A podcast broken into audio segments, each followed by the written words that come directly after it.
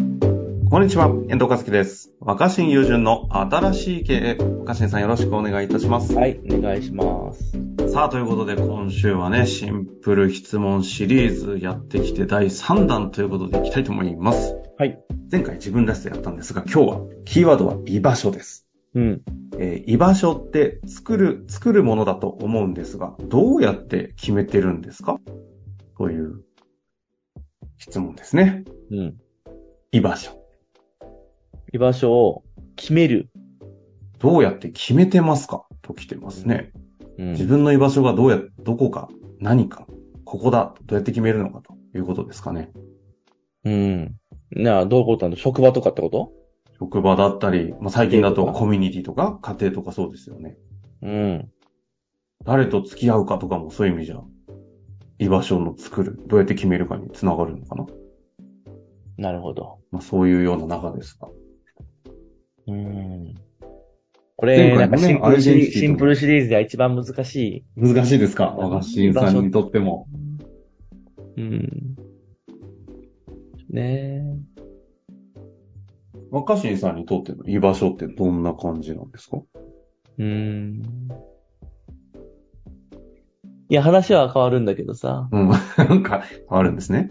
うん。いや、興味がある方は、はいはい。おすすめの本があって、おう。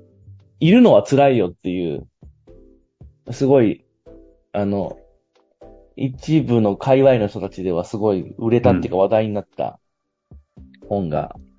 めちゃくちゃド直球のようなテーマじゃないですか。いるのは辛いよ。うんまだ僕この人、うん。この著者の方にお会いできないって、おきできてないんですけど、はいはいはい。えっとね、け結構話題になった本で、いるのは辛いよ。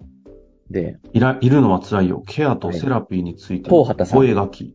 そうそう、東畑さんっていうね、はい。東畑と書いて、臨床心理学者かな東畑海斗さんですね。うんうんうんうん。あ、てか同じ、あれ、同じ大学の教授じゃないですか。準本当教。慶応義塾大学大学院社会学、社会学研究訪問准教授とありますけど。まあ、だから、あれですね。ぼ僕とキャンパスは違うけど、あれですね。その、ガチな、ガチな方ですね。東畑海人さんはいが、はいはい。 4年、もう4年前だ、4年前に書いた、いるのは辛い。いや、うんまあ、その、うん、お、お、面白いんでぜひ読んでもらいたいと思うんですうけんうど、んううん。ん。まあ、僕らは、だから、その、自分の、自分の存在ってどうやって確認してるのかっていう。で、いや、自分に肉体があって、今そ、生きてるってことは、こう、んこう、なんて、生き物としては確認できるじゃないですか。朝起きても、であ、体ある、生きてるみたいな。うんうん。一方で僕らは、なんかその、あ、社会、社会に一、社会の一員として、このように存在できているんだっていう、そういう、まあ、いるっていうことを確認したいわけですよね。はいはいはい。このいるっていうのが、だからその物理的な生物として存在してるってことは、また別に、うん。社会的に自分は、どっかに入れているっていう感覚を求める生き物なんだと思うんですよ。なるほど。うんうんでこれがだから、スムーズにできてる人と、どこにいても、あれ、俺ここちょっと居心地悪いなって悩み続けてる人は結構いるって言うんですよね。ああ。うん。前回もね、自分らしさのこの集団の一員でありたいというところにも繋がりますもんね。この、うん。うん。いたい、入れている。そうそうそう。でも集団の一員でいたいんだけど、その集団に常に馴染めるとも限らないじゃないですか。確かに。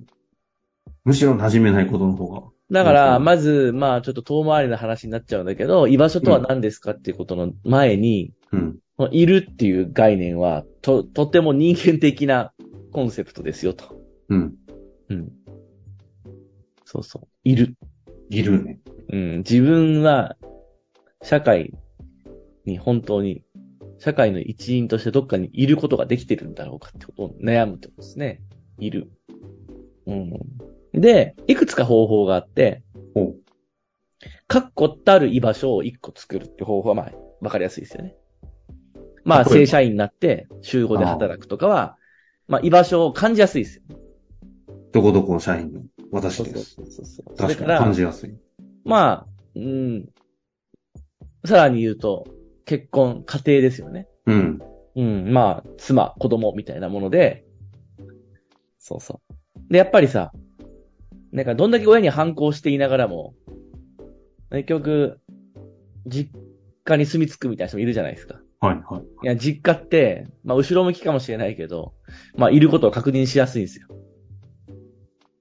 いや、その通りですね。だって家庭親が。家庭ですもんね。そうそう、親が子供に対して。ただ、非常に小さい社会なんだよね、その実家っていうのは。うん。まあ、広がりがないっていうか、発展してる感じがしないんで、あんまり。うん。だから僕らは欲張りで、最初から絶対いるっていうことを確認したいんだったら、自分のことを産んだ親の近くにいれば確認しやすいじゃないですか。うん。でも一つ怖いのは、まあ一般的には親の方が先に死ぬんで、まあ、自分が生きてる間ずっと自分を産んだ親がいるってことを保証し続けてくれるとは限らないっていう。居場所がなくなる可能性を高く払う。それはある。。まあ、いくら親の寿命は伸びてるとはいえ。そうですね。そうなるとやっぱどっかで、自分で新たに、自分が社会的にいることができるものを見出したいわけですよ。まさにこの方の言う居場所は作るものだと思うんですが。うん、そう。で、それを就職先にする方法もあるし、うん。何々にする。で、それで、まあ、何が言いたいかっていうと、うん、うん。居場所とは何ですかってこと自体が極めて哲学的で、うん、これ2回、2回前、2つ前の回に繋がってくるんだけど、ほうほう。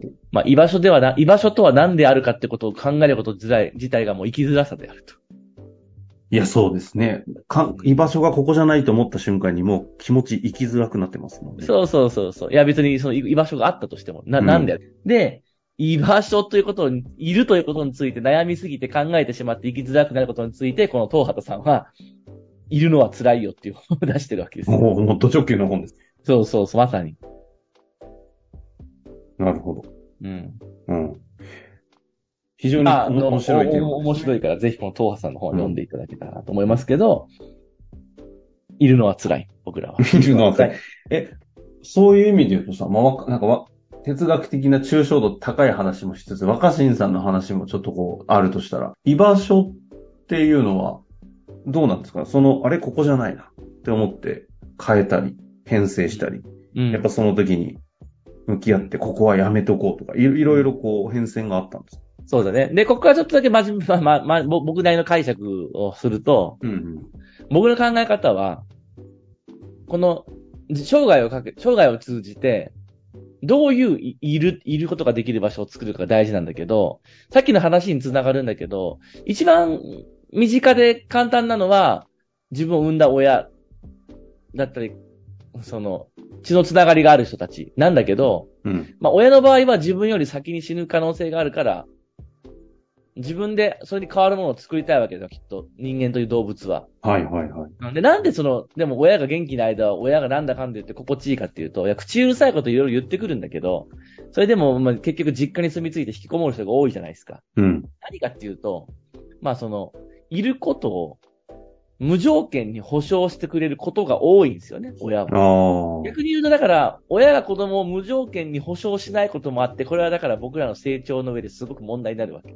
うん何々ができない子なんてもううちの子じゃありませんみたいなのは子供にとってはとても危険なわけよ。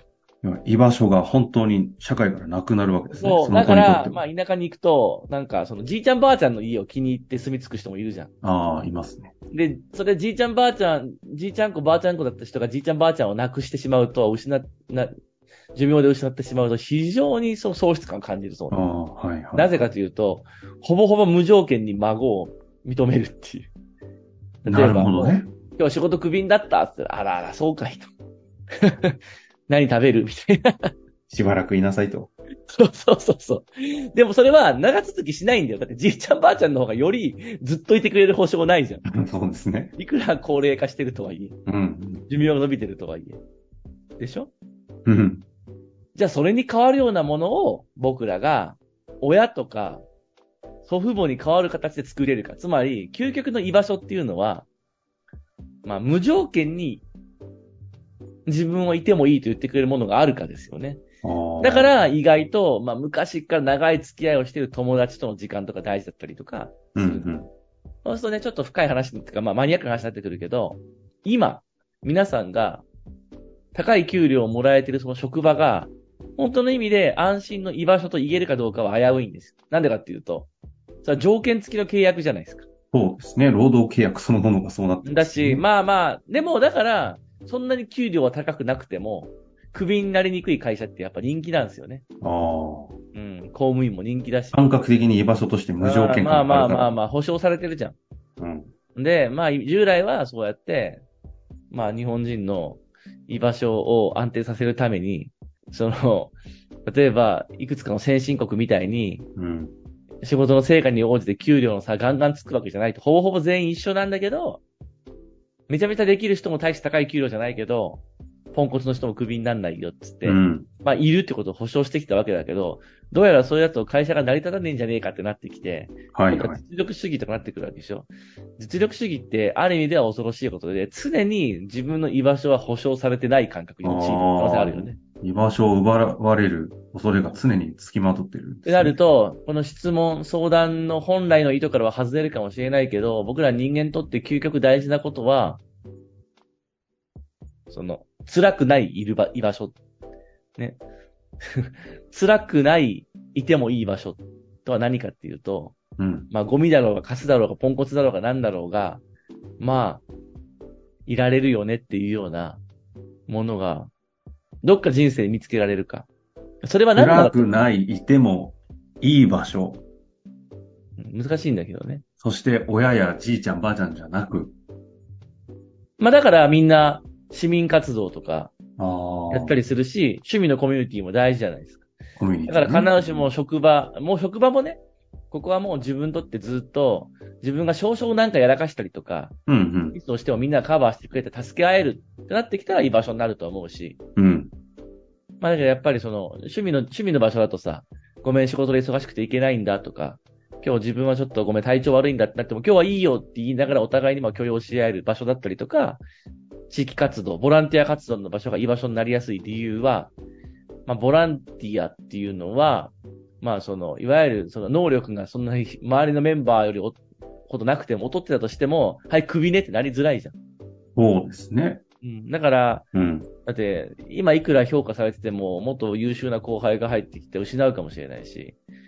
だから、結局僕にとっても、あの、いつか、その、いろんな仕事それぞれが居場所になるといいなと思うけど、うん。結局ずっと長い間出てた番組も、リニューアルして降板になったり、はいはいはい番組そのものがなくなってしまったりする。まあ、ストリーゲームみたいなとこありますし、ね。そうそうもあるしね。だから、そうすると僕は、まあ、この春も結構、前出てた番組が終わったり、うん。ね、交代になったりして、で逆に今度、それ以上に、だから新しい、じゃあ、番組に出なきゃって言って、まあ、この春いろいろ頑張って、うん。より、こう、昨年度以上にたくさんテレビに露出してるんだけど、それは、まあ、もともともうこ、絶対ここは安泰っていう場所が保証されてないから、 うん。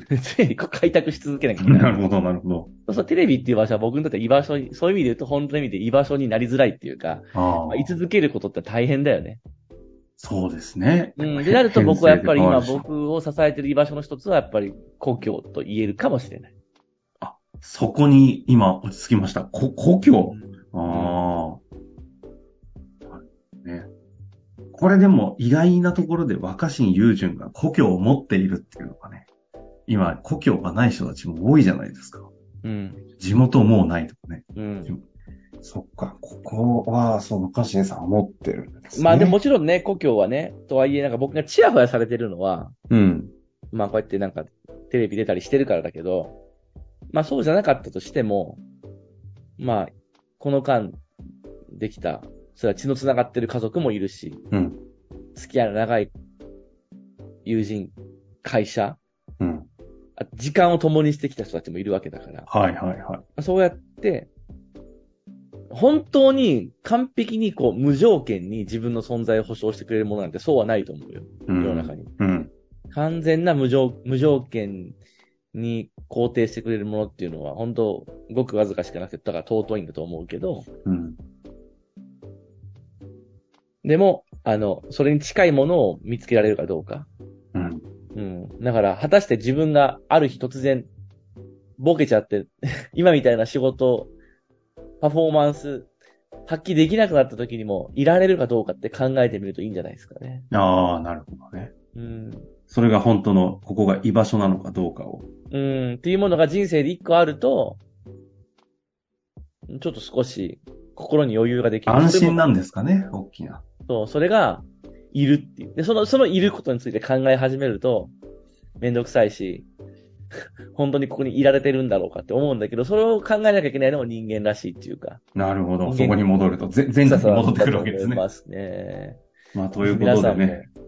少しでも、無条件に近い感じで自分がいられるっていう場所を作ろうとしてみるのは面白いんじゃないでしょうか。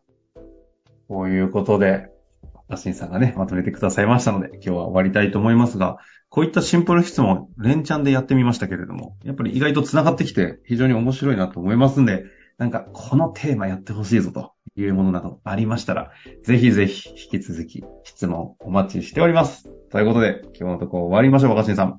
はい。ありがとうございました。はーい。本日の番組はいかがでしたか番組では若新雄純への質問を受け付けております。番組説明欄の URL から質問フォームにご入力ください。たくさんのご質問をお待ちしております。